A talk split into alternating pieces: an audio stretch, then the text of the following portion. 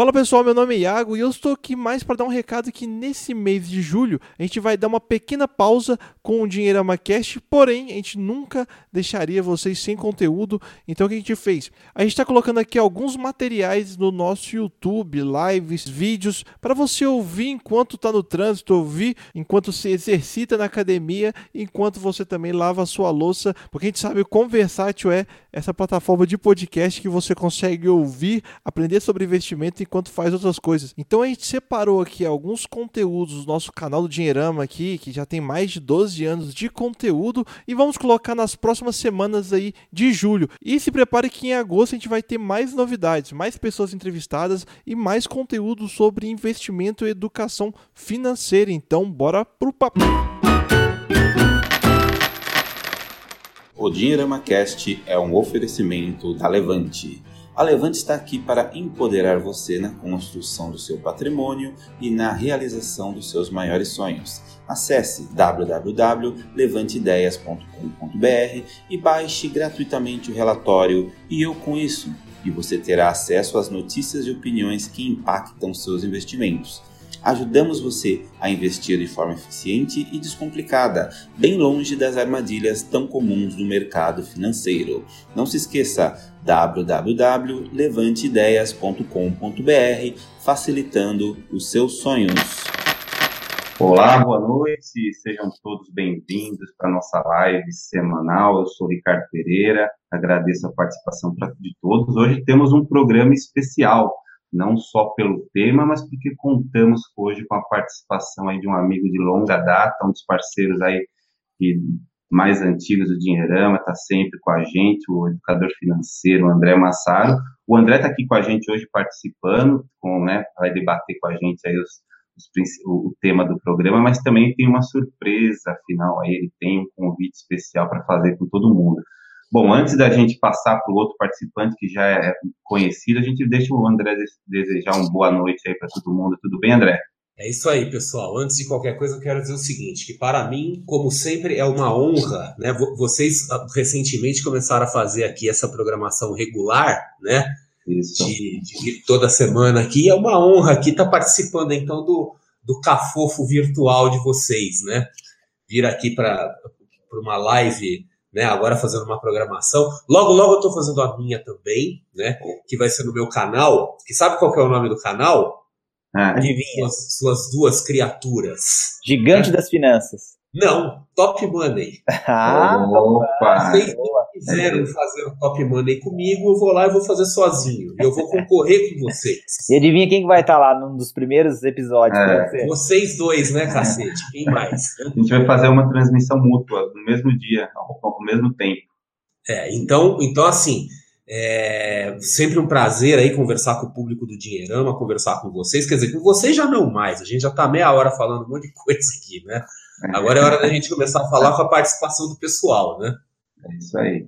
Bom, não só falando, trocando mensagem aí, preparando esse programa especial aí para vocês. Bom, o outro participante aí já dispensa apresentações, é meu amigo, parceiro, sócio aí, Conrado Navarro. Tudo bem, Conrado? Fala, Rick, fala, André. Bacana demais estar aqui de novo, toda semana com esse papo e Pô, André, aquelas, é, é, assim, para quem está chegando agora, talvez acompanhando a gente, que ainda não viu a gente junto com o André em projetos, é, pô, a gente conhece ele, sei lá, muitos anos, né? Assim, já fizemos já vários. Uns 10 anos. É, né? uns 10 anos, projetos juntos, escrevi livro com esse figura aí, enfim. É, então tem, tem muita história bacana. A gente aos poucos vai, vai é, usando a experiência e o conhecimento do André também nos temas que a gente vai falar aqui. Mas eu acho muito legal porque o André está numa pegada de, de, de, conteúdo digital e de criar alguns produtos que a gente tem recomendado e tal online. A gente vai, vai ter oportunidade de falar disso. Inclusive, a, a Cristiane estava falando de aqui no, já no chat, apareceu dando boa noite para a gente. É, uma outra aqui, Ani, Aninha, é, atleta, também deu boa noite para a gente. Enfim, tá todo mundo com a gente aqui aparecendo. Ela falando de oportunidade de investimento para Black Friday, enfim. Então, o André tem aí novidades, daqui a pouco a gente vai falar, tem coisas legais. É, enfim, tem muitas é, é opções de investimento bacana rolando essa semana, praticamente em todas as casas de investimento. A gente tem uma parceria com a Modal Mais, não é diferente. Lá tá cheio de LCI pagando bastante, é, enfim, é, CDB, LCI, LCA, enfim, tem muita coisa interessante rolando. Depois, se der um tempo, a gente fala assim sobre isso. Mas, enfim, vamos, vamos para o nosso assunto de hoje, que é, quando a gente fala de, é, né, Henrique, de alcançar bons resultados, é, muita gente fala é, sobre o que pode prejudicar a gente nesse, nesse caminho. E a gente quer endereçar hoje as cinco que a gente acha mais interessantes e que a gente chegou à conclusão conversando com o André, não é isso? É, tem umas 100, né? Mas a gente teve que é, selecionar. Exatamente. As mais recorrentes. Bom, para a gente começar, o primeiro erro aí que nós identificamos é justamente aquela ideia de financiar os sonhos de consumo. Perguntar para o André, André, qual o sonho de consumo aí que você financiou ultimamente? Nenhum. Tá Ele já... Nenhum.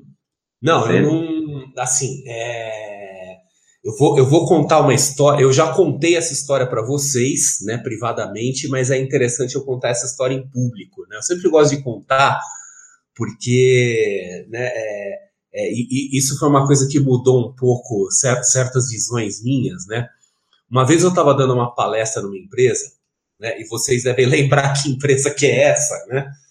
e que eu estava falando lá do planejamento financeiro, era o pessoal assim, bem de nível operacional, aquela coisa toda, né? Aí no meio daquela explanação toda, vem um cara, levanta com aquele macacão de operário e bota o dedo no meu nariz e fala assim: quem é você para falar de dívida, não sei o que? Você é um playboy que vem aqui para falar com a gente, né? Para ficar dizendo o que, que a gente tem que fazer. Você nunca quebrou na vida, você nunca passou necessidade. E aí, naquele momento, aquela coisa que eu meio que botei na mão na cabeça, né? Óbvio que eu, né? Eu, eu saí da situação na hora, né? Vocês sabem que eu tenho esse estranho hábito, assim, que quando alguém me xinga, eu xingo de volta, né? Mas, assim, internamente eu botei a mão na cabeça e falei, cacete, o cara tá certo, né? Quer dizer, eu nunca passei por essa situação, né? E, e eu, depois, eu, inclusive, eu transformei isso numa coisa a favor, né? Do tipo, dizer assim, olha, exatamente por eu nunca ter passado por uma situação assim, eu nunca me vi numa situação de ter que fazer qualquer coisa por dinheiro, que é o que acontece com muitos dos nossos pares aí na área de educação financeira, que são pessoas que já passaram por uma situação de dificuldade e perderam aquela trava, né? Perderam a virgindade moral, vamos dizer assim, né? Quer dizer, em algum momento tiveram que fazer tudo por dinheiro e não voltaram para trás, né? Então, assim, eu posso dizer que eu nunca financiei sonho nenhum, tá? nem carro, nem imóvel, nem viagem. E, e é, é, muito importante, né? Quer dizer, quando a gente fala do que um dos, dos do, do, da, das coisas mais importantes que a gente fala do consumidor consciente, que é aquela coisa do desejo, da necessidade, né? Quer dizer, não é errado, não é bom, tá? Mas também não é errado a gente financiar coisas que são necessidades, né? Às vezes acontece, às vezes a gente passa por situação que a gente tem que financiar. Agora, você financiar desejo, e como desejo a gente pode colocar sonho, num país que ainda tem as maiores taxas de juros do mundo, aí nós estamos falando de suicídio financeiro, né? Uhum.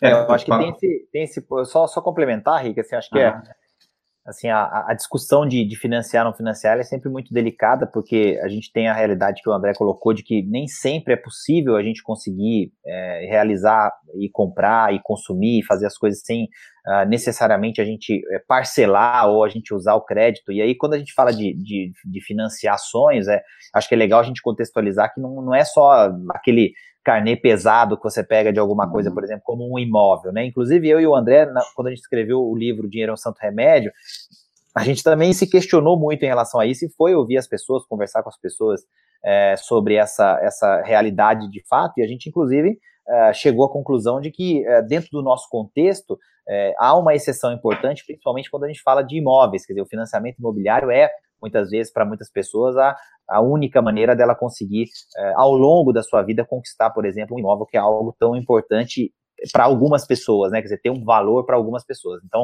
acho que esse é um aspecto que vale a gente mencionar, mas o, o acho que o, o grande, é, é, talvez a grande reflexão nesse primeiro ponto é que assim, quando você financia tudo, você no fundo não tem nada, porque é aquela coisa de você é, é, comprar tudo parcelado, então você basicamente não faz planejamento financeiro nenhum, você está sempre devendo alguma coisa e geralmente você está devendo mais do que você pode pagar, então você está devendo mais do que você tem é, de renda, ou que você tem de receita, e aí você fica sempre, como o André falou, num país onde os juros são elevados, onde é, financiar tudo é muito caro, você fica sem é, conseguir terminar esse ciclo é, vicioso e, em essência, você não tem nada, porque a gente está falando de você ter tudo para pagar ainda e a sensação de que aquilo é seu, mas enquanto você não terminar, aquilo de fato não é. Quer dizer, então, assim, eu, eu, eu vejo que é mais uma questão de é, o hábito que você cria ao tentar comprar mais de forma consciente, é, eu acho que é mais interessante do que você só financiar é, as coisas para você poder, é, em essência, ter mais e aí aparentemente parecer que você é uma pessoa que é, está num patamar ou num nível de status é, diferente de outras pessoas. E aí veio uma pergunta interessante aqui, olha, o, o Piton Transportes falando, perguntando se eu tenho casa própria. Eu tenho casa própria, Piton. E aí é muito legal essa sua pergunta, porque se você falar do ponto de vista matemático, o que a gente acha, a gente sempre vai defender que o aluguel Isso é melhor. Isso é mentira. Mas... Não, é, é verdade. Você é não verdade. tem casa, nós três moramos no albergue do Exército da Salvação. Então, e, e, assim, por quê? Porque eu não sou só eu, quer dizer, eu tenho família, e, e a casa própria, no meu caso, para a família, para o contexto, ela é muito importante. Então, é, veja que não é uma decisão que você vai tomar só, né, eu, ou fulano, ou é, o marido, a esposa, enfim. Então, tem um contexto importante que é, a gente precisa valorizar. E aí, é, esse, esse, isso é a educação financeira do dia a dia. Quer dizer, é, o Ricardo, por exemplo, não tem casa própria, né, Rick? Não tem casa mora própria. na rua. Moro. Ainda, olha, ainda que interessante, não. né? Mas Ainda são não. exemplos Mas- que a gente mas pode ilustrar. São, são sem dúvida, Conrado. Inclusive, essa é uma questão importante, porque é, até quando a gente vai escrever, a gente já fez diversos artigos sobre esse tema, é, aluguel, casa própria, tal. Então a gente precisa até ter um certo conhecimento de causa, né, para poder falar assim de uma forma mais aberta, né. Até falando dessas questões de causos, aí você contou, é, o André contou um caos interessante que ele lembra de uma de uma de uma palestra que ele deu. Tem uma outra questão importante e eu vou pedir para você depois complementar com o caos que eu sei que você tem, é, ao, mesmo tempo que a gente tem essa questão do consumo consciente, educação financeira, a gente, como educadores financeiros, trabalhando bastante nessa questão comportamental das pessoas, do outro lado, tem também, sei lá, instituições financeiras que tentam até gourmetizar, que é um termo que a gente está usando bastante, a questão do consumo parcelado, né? Então, tem o, o, o cheque especial, tem o cartão de crédito, né? Então tem todo aquele discurso, pague não sei tantas vezes e tudo mais, que acaba de certa forma levando as pessoas, muitas vezes na base da emoção, a se comprometerem, né, financeiramente.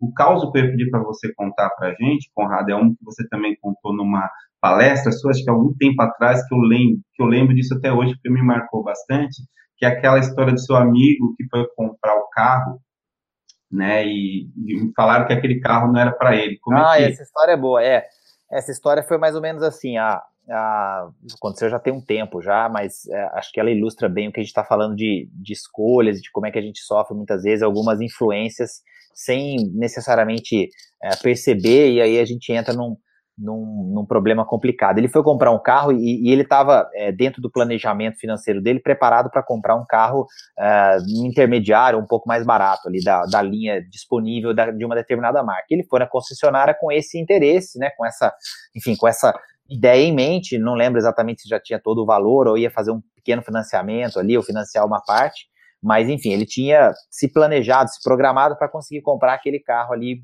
é, intermediário, de entrada para intermediário. E aí, enfim, entrou na concessionária, olhou o carro, olhou um outro modelo, parecido, semelhante, de valores semelhantes e tal. E, e de repente ele viu uh, carros mais sofisticados, né? Quer dizer, da, da, da concessionária você tem ali, inclusive, é, posicionados de forma estratégica. Tem, tem vários estudos interessantes que, que falam sobre isso, né? O posicionamento, inclusive, dos carros numa, numa, numa determinada sequência e, e, às vezes com preços é, é, que se alternam e mudam para criar referências e âncoras diferentes na nossa cabeça quando a gente vai é, questionar os valores e tal.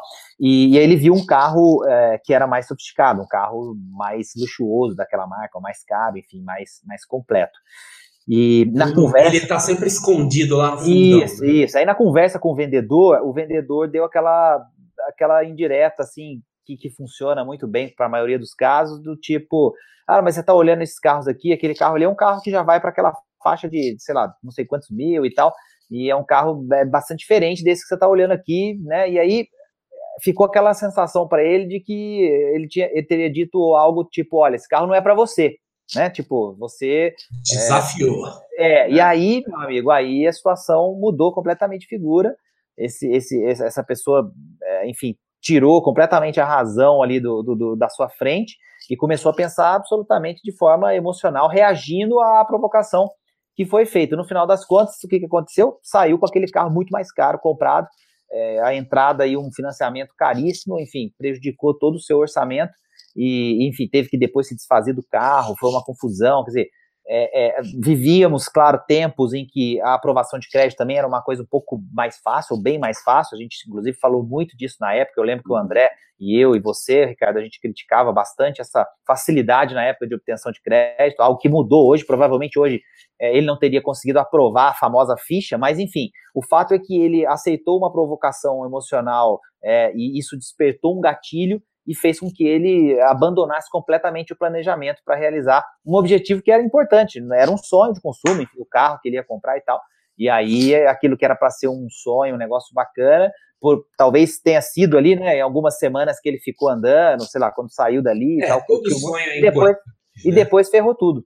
É, to, todo sonho é importante, mas é a questão de da gente estabelecer prioridades. Eu queria fazer um comentário sobre o negócio do sonho, e lembrando o seguinte, que né? Logo, logo nós vamos fazer aquele famoso jabá do Revolução Financeira, que é outra coisa também que vocês desistiram de fazer comigo. Vocês não gostam mais de mim.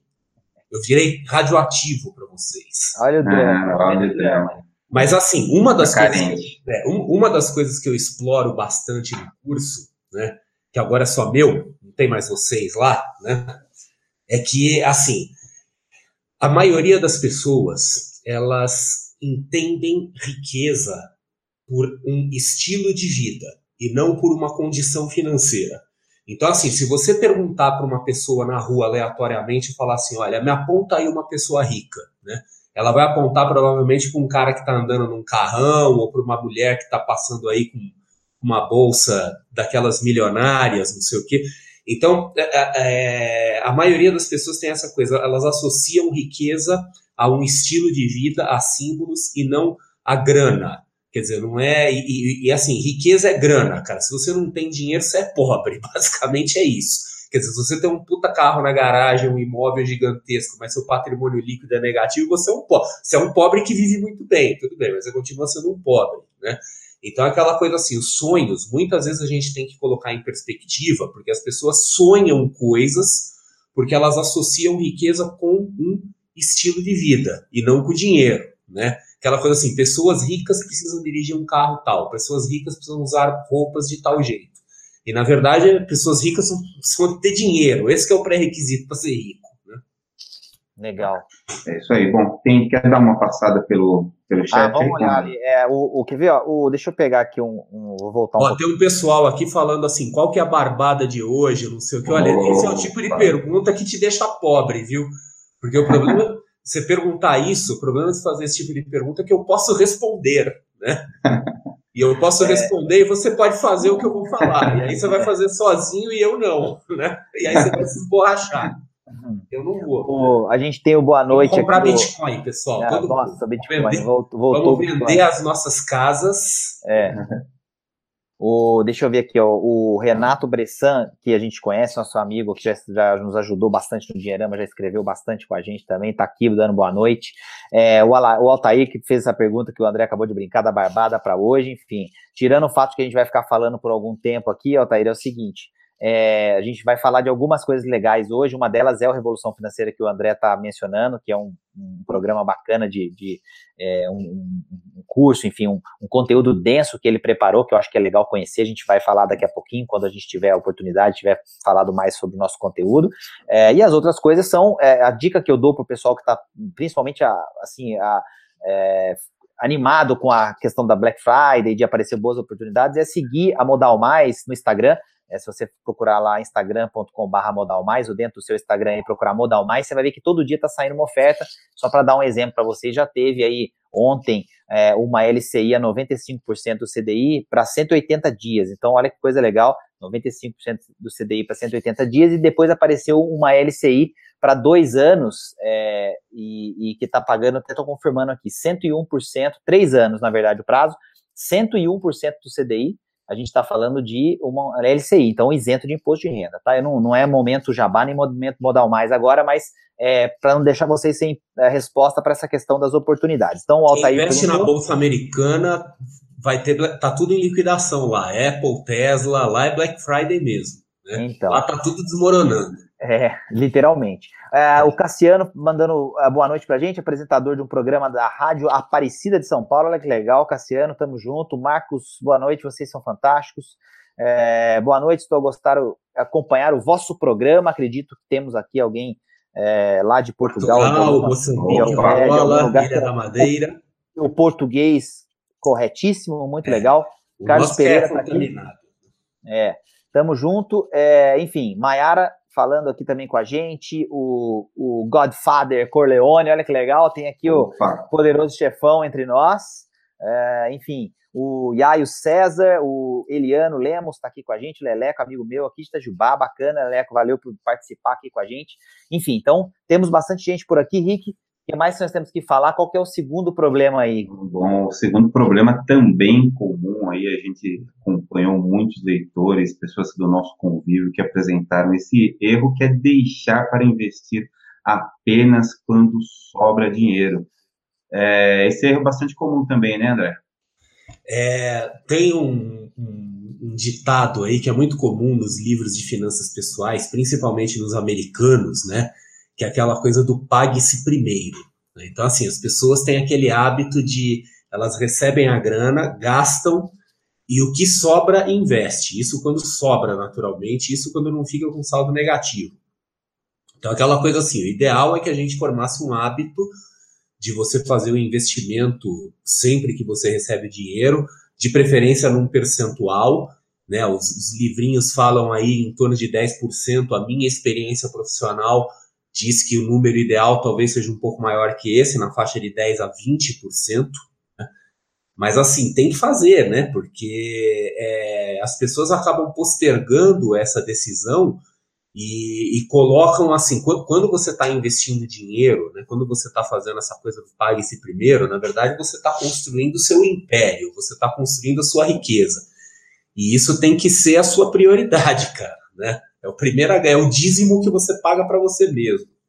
Ô André, tem um, tem um aspecto aí que eu acho legal a gente mencionar, é, que é a questão é, assim, que isso já está estudado também, enfim, você é um cara que, como eu e o Ricardo, gosta de ler, assim, assuntos que não são necessariamente relacionados a finanças, mas que são absolutamente é, íntimos em relação ao nosso comportamento e logo eles transformam em, em, muitas vezes em desdobramentos financeiros e, e, essencialmente problemas. E uma dessas questões que eu lembro desse segundo erro, que é essa questão da gente não é, investir sempre e, e, e, investir antes de as coisas é, se complicarem, é que a gente tem uma dificuldade muito grande de fazer duas coisas, né? Do ponto de vista talvez emocional, psicológico, enfim, a gente pode entrar numa seara mais complicada, mas não é o foco desse nosso bate-papo hoje, mas que eu acho que é legal porque as pessoas talvez se identifiquem com isso. Uma é a dificuldade da gente é, adiar é, gratificações, né? Quer dizer, aquela coisa de você é, preferir a satisfação imediata é, em detrimento de um resultado melhor, mas um resultado melhor que virá só no futuro, né? Quer dizer, então acho que tem esse, esse, esse ponto é, que eu acho que é fundamental. E a segunda coisa é que a gente é, tem uma tendência natural pela dificuldade de justamente é, enxergar o futuro como uma coisa palpável, de procrastinar. Quer dizer, então não é necessariamente é, um, um, vamos dizer assim, um defeito de alguém, quer dizer, falar que é, a pessoa está fazendo errado porque não pode ser assim, mas senão uma característica, talvez, da, da, da nossa, enfim, do nosso aspecto humano mesmo, que é, é ter dificuldade em, em, em, tangibilizar o que vai acontecer na frente, porque a gente não vem de uma história em que a gente é, fazia ou faz isso, ou enxerga as pessoas fazendo isso é como um hábito, como um costume. Muito pelo contrário, né? A nossa, o nosso passado é, é, histórico, desde os tempos mais remotos, é de ter que é, correr atrás do que a gente vai comer na próxima meia hora, uma hora, duas horas, e, e não de guardar, estocar e, e, pensar no futuro. Você concorda um pouco com essas duas coisas também? Eu, Ricardo? Opa, os dois. O, o Rick primeiro, então. Vai lá. Não, eu concordo sim, Conrado. Na verdade, esse é um ponto né, é fundamental, né? Até é redundante a gente falar, a gente já escreveu sobre isso assim incansáveis vezes, mas o que me parece assim ser o mais importante com relação à, à ideia de você poder é, enfim, investir, você conseguir, de certa forma, manter esse hábito, né, essa coisa como um hábito, é você definir né, o investimento para alguns objetivos. Acho que a gente também sempre acaba caindo né, nesse contexto aí de saber o que vai fazer com o dinheiro para poder ter aquela, aquele sonho é, assim, sempre em vista, né? Aquela, ah, vou fazer uma viagem, você vai descobrir quanto que você vai precisar, quanto tempo que você vai fazer, quanto que você vai precisar. Então, tendo isso em mente, né? Ah, mais uma vez a gente usa a questão aí de psicológico, né? Trabalhando dessa vez a nosso favor, né? Para você se policiar, para você de certa forma começar a guardar dinheiro para poder resolver, para poder é, conseguir realizar esse sonho. Sua vez, é, André. É aquela coisa, né? O, o, talvez um dos grandes problemas da humanidade, e que é o, também um dos grandes problemas do mundo das finanças pessoais, é que assim, o mundo evoluiu, mas nós seres humanos nós não evoluímos, né? Então aquela coisa assim, hoje a gente vive numa sociedade moderna, tecnológica, cheio de recursos, tal, só que nós essencialmente somos aquelas mesmas pessoas da época do paleolítico, né? Quer dizer, que era tinha exatamente aquele impulso, olha, vou comer o que der, né? Quer dizer, é, é, entre outras coisas, assim, por que, que a gente acumula gordura no corpo, né? Porque naquela época era fundamental. Quer dizer, nós não fomos originalmente feitos para fazer três refeições por dia. A gente fazia, sei lá, uma a cada dois dias quando dava, né? Então, então assim, é, é, por conta dessas coisas, né? Essa coisa de priorizar o curto prazo, tudo isso, a gente sobreviveu como espécie, é, prosperou, só que assim, o mundo mudou e a gente não mudou, né? Então a gente continua pensando da mesma forma, quer dizer, sempre priorizando o curto prazo, ignorando o longo prazo. E, e, isso nos leva a contar um monte de mentiras para nós mesmos. Aquela história assim, ah, não tem problema, porque eu não, agora eu não guardei dinheiro, mas no mês que vem eu guardo em dobro, né? Então aquelas histórias todas. É, aí, assim, para fechar esse item, acho que a, a questão é essa, a gente tem que, é, enfim, insistir para que é, a gente encontre algum sentido em adiar a gratificação. Acho que essa é a dificuldade que, que fica nesse segundo item, mas que, enfim, é possível desde que você tenha, como o Ricardo falou, objetivos, enfim, você trabalhe para que é, você encontre significado, né? Acho que fica, fica uma é, coisa, é uma, uma, né, uma coisa um pouco mais filosófica, mas eu acho que resume bem, né, Ricardo? Assim, ó, as uhum. coisas têm que ter esse significado, senão você vai ceder à tentação de ficar nessa, nessa, enfim, nessa, nesse ciclo de fazer as mesmas coisas sem ver resultado. Enfim, acho que é por aí. Legal, Conrado. Bom, chegou o momento que o André Massaro estava esperando, né? Jabá. O jabá. A hora do jabá. Financeira, né? A gente é suspeito para falar da Revolução Financeira. A gente, eu e o Conrado participamos aí do início desse projeto, ajudamos o André é, é, a pensar um pouquinho nos principais temas, teve uma mudança daquela desse para esse lançamento novo, mas a gente fica muito feliz, André, de poder participar dessa forma aqui com você dentro da nossa live, contando um pouquinho, convidando as pessoas que estão nos acompanhando para conhecer mais detalhes aí da Revolução Financeira. toca Não, com certeza. Toca na pelota aí. Tá, então assim, o Revolução Financeira é um programa, né? É um programa educacional é, que, que era originalmente nosso, né? Mas aí vocês ficaram ricos e milionários e não querem mais fazer esse tipo de coisa. Então vocês me largaram com aquilo lá. Eu fui lá e refiz ele. Mas ele é um programa muito ambicioso e muito interessante, porque diferentemente dos cursos de investimento, aquelas coisas todas que eu já faço há algum tempo, ele não é um, um, conteúdo tão técnico, ele é uma coisa voltada efetivamente para uma transformação, né? quer dizer, uma coisa de linha mais comportamental, é, é, um curso grande, é um curso que tem bastante conteúdo, é um curso que tem atividade, quer dizer, não é blá blá blá, é uma coisa realmente para ser aplicada. É, não precisa saber de finanças, mas quem sabe de finanças também vai se beneficiar. Então fica o convite, tá o link aí que já, já postaram, né? Quer dizer, essa edição ela fica aberta aí por um tempo limitado, né? Final de ano, aí uma próxima aí sabe-se lá quando. Então, assim, aproveita as condições, porque o curso ele tem um conteúdo muito bom. Eu sou suspeito para falar, mas ele é, né? Quer dizer, quem fez na primeira vez gostou muito, ele teve aí algumas mudanças significativas. É, tem uma série de bônus, tem acompanhamento comigo. Então, assim, dá uma olhada lá, se inscreve, corre aí essa semana ainda para aproveitar as melhores condições aí.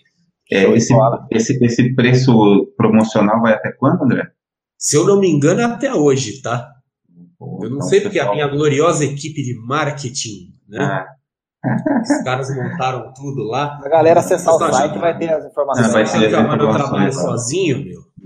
Não, é mesmo para a gente poder incentivar o pessoal aí, o André é um profissional brilhante aí, a gente é praticamente um dinheirama aí que está lançando o projeto e a gente está junto com ele nessa. Vamos partir para o próximo, daqui a pouco a gente volta a falar mais um pouquinho. Rick, deixa eu pegar só alguns comentários de novo aqui, ó. O, a Silvia mandou boa noite para a gente Aparecida, o Jefferson tinha perguntado três anos o que mesmo? Três anos é o seguinte, eu falei de uma LCI que paga 101% do CDI para três anos com investimento mínimo de mil reais que está na Modal Mais, foi isso que eu falei, Jefferson. É, deixa eu só voltar aqui, ó.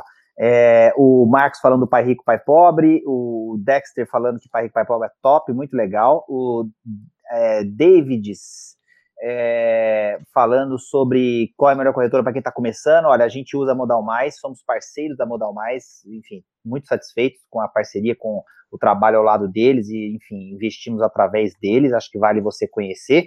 É, o, o Antônio falando que já pensa mais no médio e longo prazo, e aí vem um comentário legal do Jean Santos falando que vários especialistas falam é, que compensa mais alugar do que comprar. E eu lembro que apareceu ali em cima um comentário, deixa eu voltar aqui. Para dar o, o, crédito aqui. É, hoje isso já não é mais tão verdade, tá? É, deixa, eu, deixa eu pegar só aqui um. Quer ver? O, o Piton mesmo que tinha falado, que o Primo Rico, por exemplo, que é outro é, que tem um canal que bomba aí na internet, falou que não tem casa e aluga, enfim.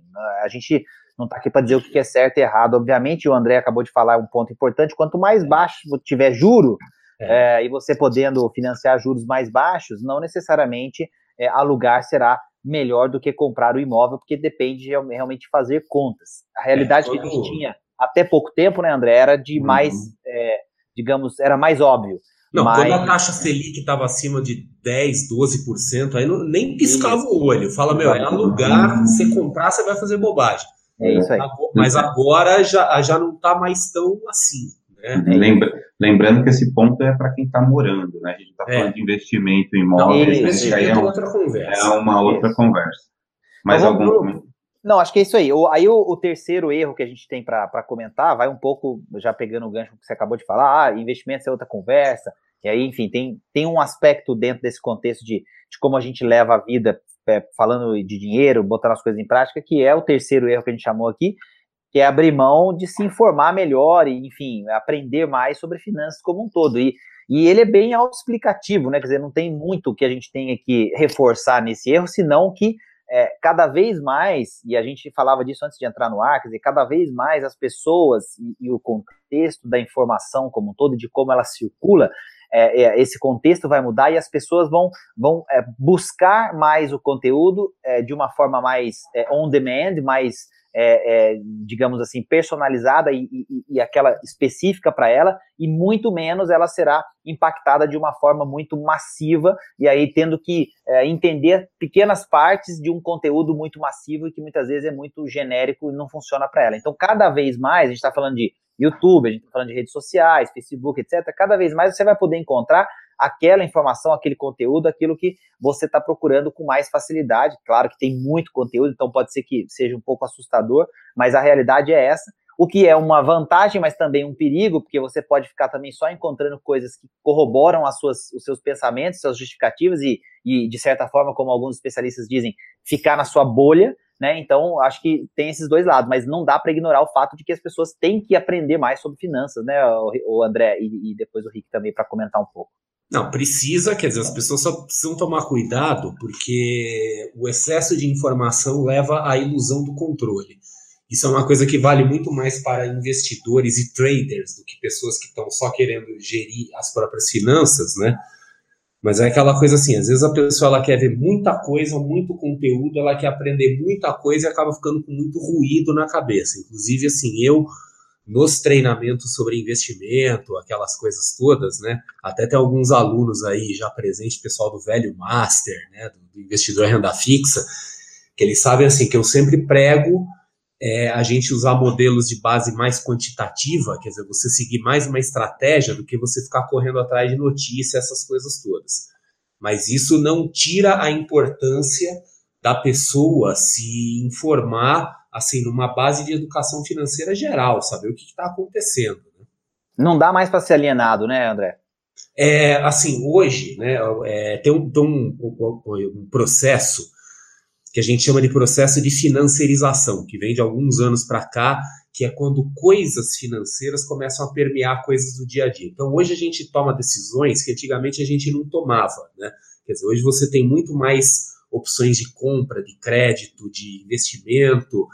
Antigamente era tudo muito fácil, você tinha meia dúzia de decisões, era poupança, imóveis, previdência pública, cheque pré-datado, acabou, né? Hoje você tem um monte de coisa. Então, assim, não saber finanças hoje, pelo menos o básico de finanças, por mais que, que a pessoa não goste de finanças, mas assim, não ter o um entendimento básico, meio que equivale assim a você não saber ler, né? Quer dizer, é possível você viver sem saber ler? É possível, claro, mas você vai ter uma vida muito limitada, né? É possível você não saber nada de finanças? É possível, mas você vai ter uma vida muito limitada, eventualmente você vai perder dinheiro. É, hoje em dia não faltam opções, na verdade, né? Até série Netflix falando de investimentos a gente tem hoje, então basta realmente você colocar aí dentro da sua lista de prioridades e buscar aí aquele conteúdo nem sempre, como o Conrado falou no começo, sempre ouvindo os mesmos, mas abrindo um pouquinho o leque também para ouvir opiniões diferentes. Legal? É, eu gosto disso, Rick, assim, para fechar né, esse tema. É, eu, eu não gosto da ideia de você ficar só naquilo que você concorda. Eu, particularmente, gosto, eu sou um cara que lê praticamente tudo, assim, de filosofia a alguma coisa mais técnica, passando por, sei lá, psicologia, é, sociologia, etc., porque é, eu acho que tudo uh, gera e agrega para que você forme a sua opinião. Então, o que, que eu queria fechar esse item? É, o que interessa é aquilo que você vai fazer com todo esse ruído, informação, conteúdo, conhecimento, como a gente queira chamar.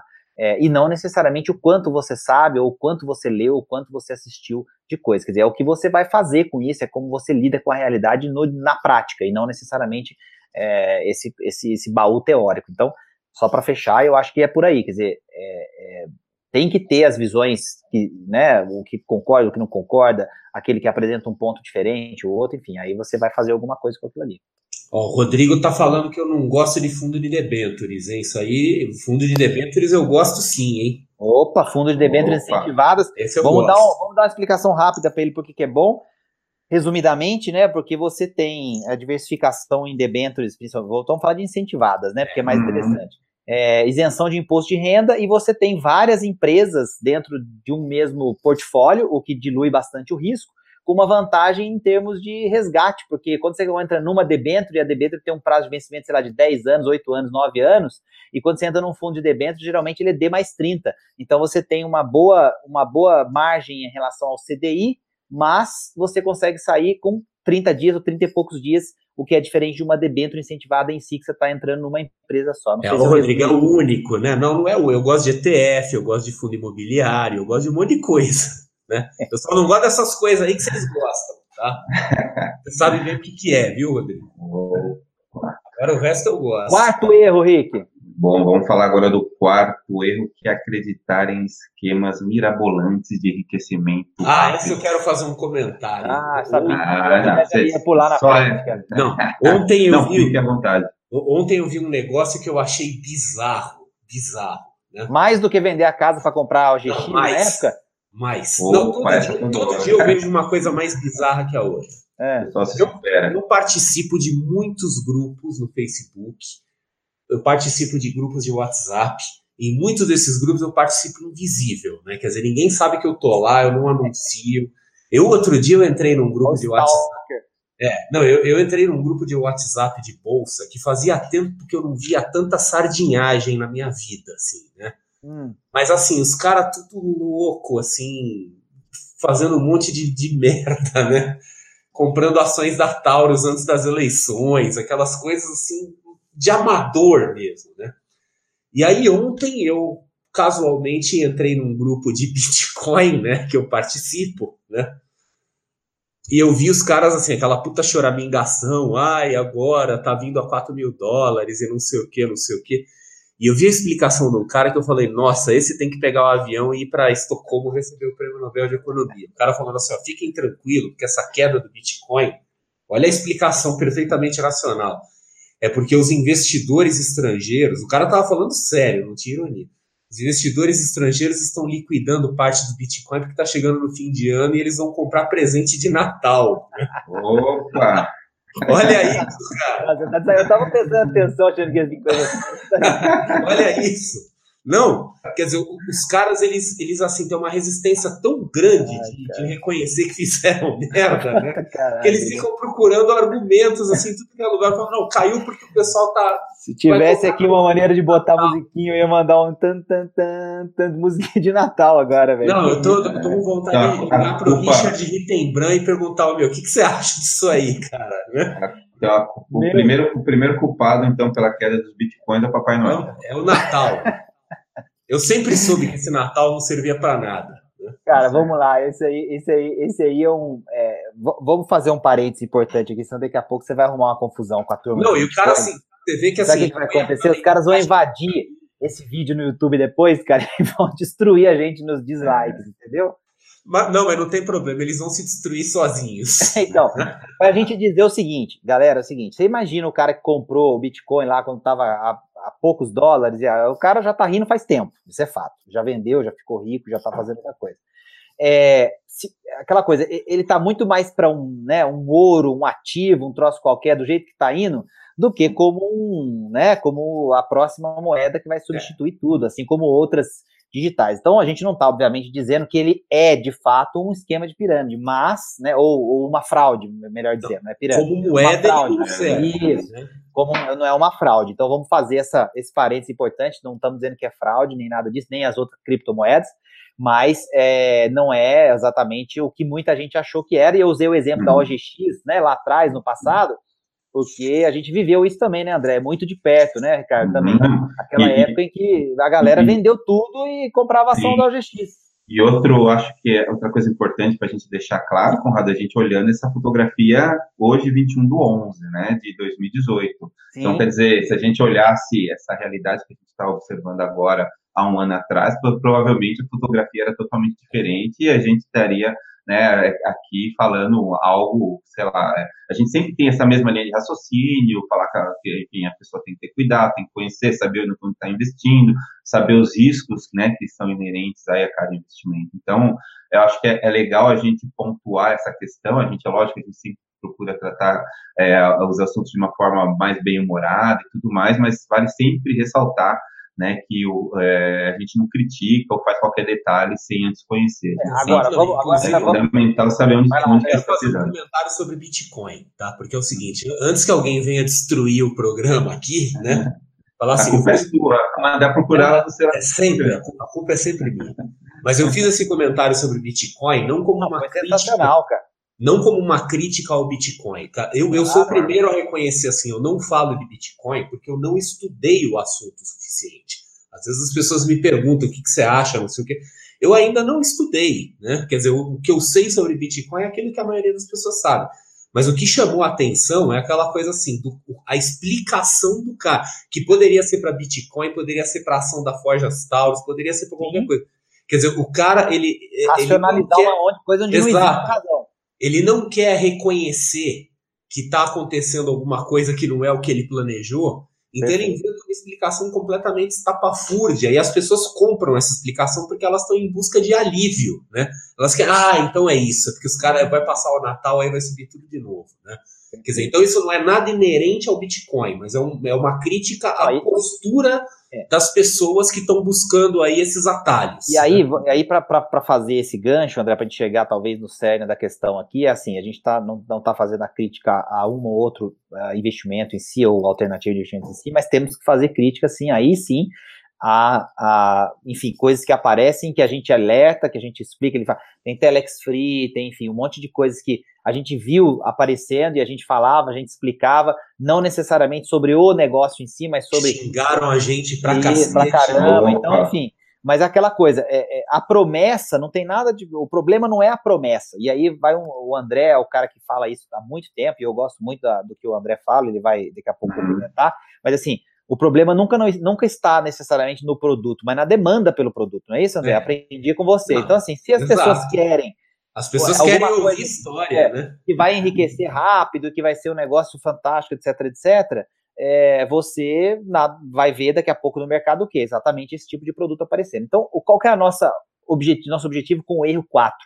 É que as pessoas entendam que dentro do contexto de investimento, formação de patrimônio, etc., não tem atalho. Quer dizer, é, é, é, muito difícil que você encontre alguma coisa que vai dar um resultado mirabolante de forma consistente. Você pode sim encontrar em alguns momentos até acertar algumas coisas que vão te dar um retorno expressivo, etc. Isso acontece, e até com alguma frequência. Mas de forma expressiva, não é necessariamente é, a, a, verdade. Então, o, o, alerta nesse sentido é que, assim, é muito mais para gente que está é, é de frente dessas histórias, como o André colocou, narrativas, né? Vamos usar o termo que ficou na moda recentemente, né? As narrativas, uhum. é, e a gente olhar para aquilo e falar, opa, peraí, meu filtro de picaretagem acendeu e eu preciso entender melhor. E aí, o que é entender melhor? É assim, qual é o ativo? Como que funcionam as operações? A empresa existe, está registrada nos devidos órgãos onde ela precisa estar registrada, ela tem licença para funcionar. Quando você começa a pegar é, esses, sei lá, quatro, cinco filtros básicos, simples, e você coloca o negócio é, é, cruzando com ele, você já vai ver que a coisa, na maioria das vezes, não vai passar por essa análise mais simples. E se passar, continua investigando, quer dizer, continua, acho que assim, é, é, é, bem óbvio, mas infelizmente as pessoas caem, e caem por quê? Porque, logicamente, elas querem um retorno muito expressivo num espaço de tempo muito curto. E é aí, por isso que eu falo para as pessoas, por isso que eu falo assim: não perguntem qual é a boa do dia, não perguntem qual é a barbada, não peçam dicas, porque alguém vai responder, tá? Pois é. é. A gente falou tanto da questão emocional no começo, né? Falando dos primeiros, dos primeiros erros, aí que é fator emocional mais interessante aí do que a possibilidade de ficar rico rápido. Eu acho que esse é o, é o grande detalhe aí desse erro simples. E no final das contas, quando a esmola é muito grande, é, e a Márcia acabou de colocar no chat ali o que a gente está dizendo. Olha, acho que a questão é estudar e entender o produto. Márcia, perfeito. Eu acho assim, é, se você não entendeu, é, e aí vai essa visão do, do Navarro, ok? A minha visão. Se você não entendeu, quer dizer, como é que você coloca mil reais e o que que sai é, daqui a, sei lá, um determinado tempo é, de retorno daquilo ali a partir daquela operação, se você não entendeu, por mais que a, a realidade em relação àquilo ali seja é, é, ou melhor, a, a, a, narrativa seja uma realidade, se você chamar alguém, um especialista, tal, às vezes está tá misturando opções, opções de ações, é, alavancagem. Pode ser que você vai colocar esse valor e possa chegar a um resultado muito expressivo. Mas se você precisar de muitos steps, muitos passos, muitas pessoas para te ajudar a entender aquilo ali, você não está pronto para correr esse risco, não invista. Quer dizer, então acho que é, é muito isso, né? É, não é que é impossível, mas você tem que entender o produto. Eu acho que essa é a, a explicação da Márcia, para mim, é a mais é, interessante, fecha esse erro, porque é por aí. Se você não entender, não coloca o dinheiro. Isso aí. Bom, vamos voltar a falar um pouquinho mais do Revolução Financeira, deixar a bola de novo com o André aí. André. Isso aí. Então, lembrando, aí. né? Manda bala. Tá aí o link para o pessoal entrar, para o pessoal conhecer. Quer dizer, é, é, é um curso diferente, quer dizer, um curso de realmente para transformar a vida financeira. E muito importante para o pessoal que me acompanha, tá? Que é um curso do meu jeito, né? Então, assim, é um curso, vamos dizer assim, eu vou, eu vou falar de uma forma meio pejorativa, né? Imaginem um curso de autoajuda financeira feito por mim, né? Quer dizer, aquela coisa assim, quem me conhece sabe que eu tenho uma certa dificuldade aí para engolir a bullshitagem típica aí do, do mercadinho de desenvolvimento pessoal. Eu né? vou resumir para eles, André. Você vai falar as coisas é, que todo mundo precisa ouvir, mas que o mercado não fala, porque não, não, senão as coisas não seriam vendidas. É, se bem que assim, ali né, não é, é, é, não é um curso para xingar os caras também. Não, Quer mas dizer, tem eu não falei de xingar, falei de você contar as coisas como elas são. Não, eu sei, mas é que tem gente que de repente vai falar assim, puta, o cara vai me esculhambar, né? Tipo tropa de elite. Não é. Ah, não, não, não, não, não. Eu sou um você só fala legal. palavrão quando você tá com a gente. É. Não, no curso eu não falo palavrão. Exato, é isso que eu tô dizendo. Curso não Vocês podem assistir a aula na frente dos seus filhos, é na sua família, que lá eu tô super comportado e o conteúdo é extremamente relevante, tem atividade para fazer. Quer dizer, é um negócio realmente para mudar. Né? Legal. Bacana. E tá o site ali. É isso aí. É... Colocou o link. Colocou o link. O Jefferson me pediu para falar de novo do investimento. Eu falei de uma LCI, Jefferson, da Modal Mais, é, de três anos, 101% do CDI, ok? Prazo de investimento mínimo mil reais no site da modalmais.com.br. Eu tô, tô fazendo outro, outro jabá aqui, mas é porque a galera ficou me cobrando, então eu não vou deixar sem resposta. É isso que eu falei aqui, Jefferson. Rick, vamos pro outro. Opa, chegamos aí no nosso Agora quinto erro, que é um erro também é, que a gente está sempre falando, e eu acho que quanto mais a gente fala, mais a gente tem que falar novamente, porque é, é importante, que é a questão de não ter uma reserva de emergência. Então, eu acho que com relação a esse erro aí, todo mundo conhece alguém nesse, nessa crise aí, né, que o Brasil está passando desde 2014, 2015 para cá, a gente viu muita gente perder o trabalho, né, não conseguir voltar para o mercado de trabalho tão rapidamente, acabou dependendo aí de ajuda de parente, ajuda de, de amigos para poder manter o padrão de vida, quando, quando se muito, né, quando conseguiu alguma coisa. Então, queria saber, vocês que já escreveram, inclusive, sobre esse, sobre esse tema também no livro, é, queria que vocês fizessem alguns comentários Posso aí sobre fazer rapidinho, André, remata, André? Vai lá. É, assim, o, por que, que eu acho legal esse assunto? E ele, ele não é o quinto erro à toa. É, muita gente poderia pensar assim, pô, mas a reserva de emergência tinha que ser a primeira coisa que vocês têm que falar, porque geralmente é assim, todos os autores falam. É, ele tá ali no final, porque assim, quando você começa a discutir, né, vamos passar de novo, lá, a gente falou de sonhos, a gente falou de deixar para investir só quando sobra, abrir mão de, de se informar melhor e aprender sobre finanças e ficar acreditando em promessas de enriquecimento sem entender os produtos. Quer dizer, quando você passou por esses quatro erros, quer dizer, entendeu que a dinâmica da vida precisa ser corrigir esses erros. Aí, se você não tiver uma reserva de emergências para realimentar esse ciclo depois, ver se você não está repetindo, o que, que vai acontecer? Você vai cair invariavelmente nas mesmas coisas. Por quê? Você vai estar tá precisando de grana, então você vai começar a acreditar de novo que qualquer coisa mirabolante vai te dar um, uma ajuda no, no momento de, de, de, sacrifício, de crise que você está vivendo. É, você vai achar que não adianta nada aprender sobre finanças porque você leu aprendeu, assistiu, etc., e a sua vida não mudou. Dizer, então você é, passa a, a, a, na verdade, é, não achar que aquilo faz sentido, então você vai passar a achar que a educação financeira é uma grande balela, isso tudo que a gente está falando aqui, outros especialistas, etc., não tem valor nenhum. No segundo caso, que é quando você vai investir, se você não tem reserva de emergência nenhuma, como é que você vai investir de fato? Dizer, então, quando qual é a questão? Quando você entende essas coisas e precisa fechar esse ciclo para que as coisas façam sentido e você não passe aperto quando um momento de tensão aparecer, e aí vem a, a, a, o, que não dá para a gente escapar da realidade, que a emergência, a emergência sempre aparece, né? O, o, o único fato que a gente sabe sobre isso é que é, a emergência vai aparecer. Se você não tem uma reserva para esse momento, você joga a perder toda a contextualização de educação financeira, a prática, enfim, o seu tempo despendido naquilo, e começa a correr o risco, não estou dizendo que isso vai acontecer de fato, mas começa a correr o risco de achar que tudo isso que a gente está falando não faz sentido. Então, a reserva, ela é justamente o que dá tranquilidade para nos momentos de dificuldade você conseguir fazer as coisas continuarem rodando, continuarem funcionando, sem que você desacredite o processo. Então, por isso, eu acredito que a reserva de emergência é tão importante. Não sei se os amigos concordam comigo. O André, antes de, de você falar sobre esse tema, tem muita gente que confunde, é, até pedir para você também falar sobre isso, muita gente que confunde a reserva de emergência com investimentos, fica junto, fica separado. Então, é. se você puder até comentar o, a melhor forma das pessoas fazerem a reserva de emergência, enfim, e, sei lá, onde aloca, como que faz, seria legal. Não, vamos lá.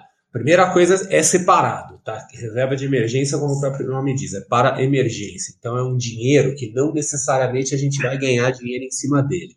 Se der para ganhar, tudo bem, tá? Mas assim, a prioridade é que o dinheiro fique líquido, disponível e que a gente proteja o dinheiro da inflação. E se der para ganhar algum a mais, é melhor, tá? Mas não é um pré-requisito. Tá? A ideia é que assim, o dinheiro tem que estar disponível, porque a gente não programa emergência. Então eu falo assim, ó, vou investir numa LCI. A LCI tem 90 dias de carência, depois ela fica líquida. Tá, só que assim, se te der uma dor de barriga nesses 90 dias, fudeu, tá? Então assim, você não perdeu a sua, você não consegue programar sua emergência para daqui 90 dias. Então tem que ser coisa de liquidez diária. Agora sim, é, é, no geral, eu, eu gosto de chamar a reserva de emergência. Para mim, a reserva de emergência você pode dizer que é o seguro da sua dignidade pessoal, né? Porque o que, que acontece? A maioria das pessoas que não tem uma reserva de emergência, às vezes acontece uma situação, uma perda de emprego, uma perda de renda, qualquer coisa, e aí ela se vê naquela situação extremamente complicada de ter que fazer qualquer coisa por dinheiro. E quando eu falo qualquer coisa, às vezes eu estou dizendo qualquer coisa literalmente, tá? Quer dizer, tem pessoas que acabam tendo que se sujeitar a coisas degradantes, a coisas que jamais fariam porque precisam de dinheiro, né? Então, assim, não, não se permita ficar numa situação em que você precise de dinheiro. Por isso que a reserva de emergência é fundamental e ela é o seguro da sua dignidade pessoal. Né? Boa. Mais algum comentário sobre o tema, Conrado? Não, eu acho que assim, o, o, para a gente não deixar as pessoas também sem é, contextualizar o, o, aspecto prático da reserva, né? O, o, André já lembrou muito bem do, da liquidez, então acho que é, é bater nessa tecla, liquidez diária para reserva de emergência, esse é primordial. E aí, considerar, obviamente, que se é uma reserva de emergência com liquidez diária, a gente está falando de investimentos, obviamente, de baixíssimo risco. Então, a gente está falando essencialmente de quê? Tesouro direto, no caso, Tesouro Selic, né?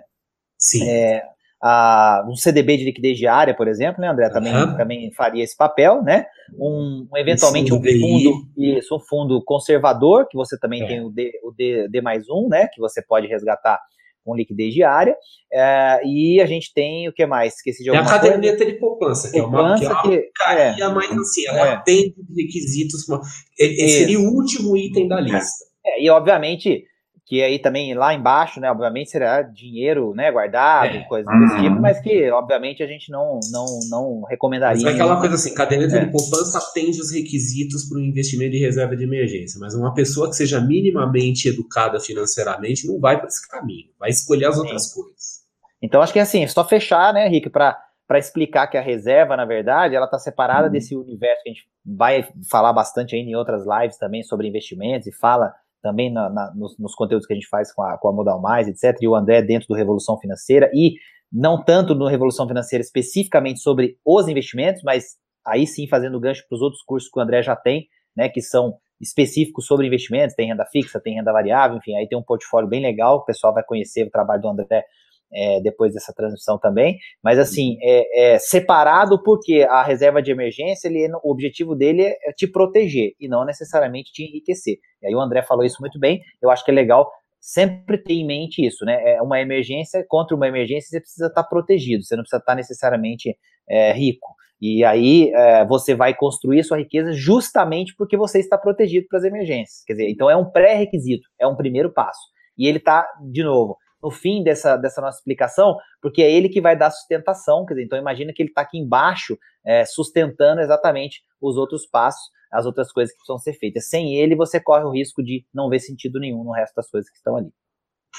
É isso, pessoal. É isso aí, meu povo. Estamos chegando aí no final do nosso programa de hoje. Agradecer a participação de todo mundo, a participação especial do nosso amigo parceiro. Não esqueçam do Revolução Financeira, hein? Exatamente, vou colocar até o link novamente aqui, ó. Põe aí na descrição do vídeo. Aqui, Fala aí para a galera, né? Esse curso a gente assina embaixo, é, enfim, é fantástico mesmo, uma experiência que certamente você não não vai ser, a gente está falando de erro, né? Vai ser um erro não fazer esse esse curso, porque certamente vai acrescentar bastante. Quem não fizer vai ficar pobre. Vai ficar pobre. Ah, as pragas do André são perigosas, hein? Essas pragas pegam, né? É, Conrado, antes da gente passar... fechado aqui, ó. Antes da gente passar para o André se despedir, é, convido o pessoal para assinar nosso canal, acompanhar as redes sociais do Dinheiro. Assina o meu também, hein? É, vamos lá, fazer jabá então, é, é. para fechar.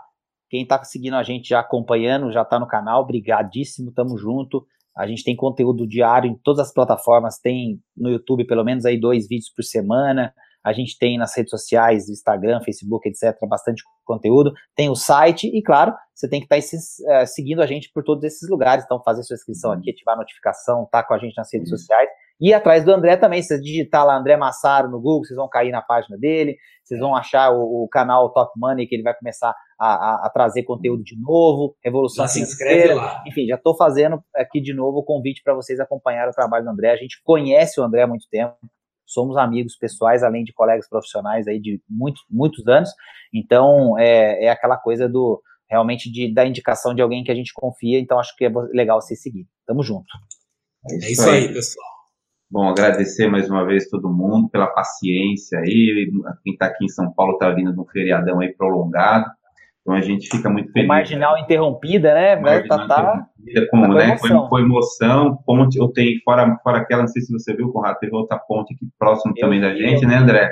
Que foi aí. Mas ela, eles, falaram, eles, falaram que ali, eles falaram que ali é só, então, um, é só um buraco, ali não tem então, perigo, né? Outra coisa importante que a gente não falou é seguro de vida. Então, fica essa dica, ah, essa deixa aí é. para o pessoal também, a gente vai falar também mais para frente. Então, agradecer a todo mundo, André o recado final aí para a gente finalizar. Não, é isso. Eu novamente quero agradecer a oportunidade de estar com vocês aí no canal de vocês. Agradeço todo mundo que compareceu, né? Espero que o pessoal aí considere essas cinco coisas que a gente falou, sempre lembrando que é uma lista do tipo assim, a gente pegou a lista de um milhão de coisas, jogou para o alto e pegou cinco, né? Porque a lista de erros que impede uma pessoa de atingir seus objetivos é potencialmente infinita. Então, é, dá para a gente falar sobre isso eternamente aí, e eu espero que vocês usem todas essas considerações aí para o progresso de vocês. Isso é aí. Isso. Valeu, gente. Obrigado. Até semana que vem. E vai acompanhando a gente no canal. Tamo junto. Um é isso aí, pessoal. Valeu, André. Valeu, Rick. Um abraço. Até mais. O Dinheirama Cast é um oferecimento da Levante a Levante está aqui para empoderar você na construção do seu patrimônio e na realização dos seus maiores sonhos. Acesse www.levanteideias.com.br e baixe gratuitamente o relatório E Eu Com Isso, e você terá acesso às notícias e opiniões que impactam seus investimentos ajudamos você a investir de forma eficiente e descomplicada, bem longe das armadilhas tão comuns do mercado financeiro. Não se esqueça www.levanteideias.com.br, facilitando os seus sonhos. Para você que chegou até o final, meu muito obrigado. Para você que está acompanhando a gente desde o primeiro podcast dessa terceira temporada, o meu muito obrigado. E não deixe de nos acompanhar nas nossas redes sociais, nosso Instagram, Facebook, o nosso canal do YouTube e também o nosso querido DinheiramaCast. É só digitar DinheiramaCast junto em qualquer aplicativo aí de podcast que você mais usa. Muito obrigado, pessoal. Meu grande abraço. Fui!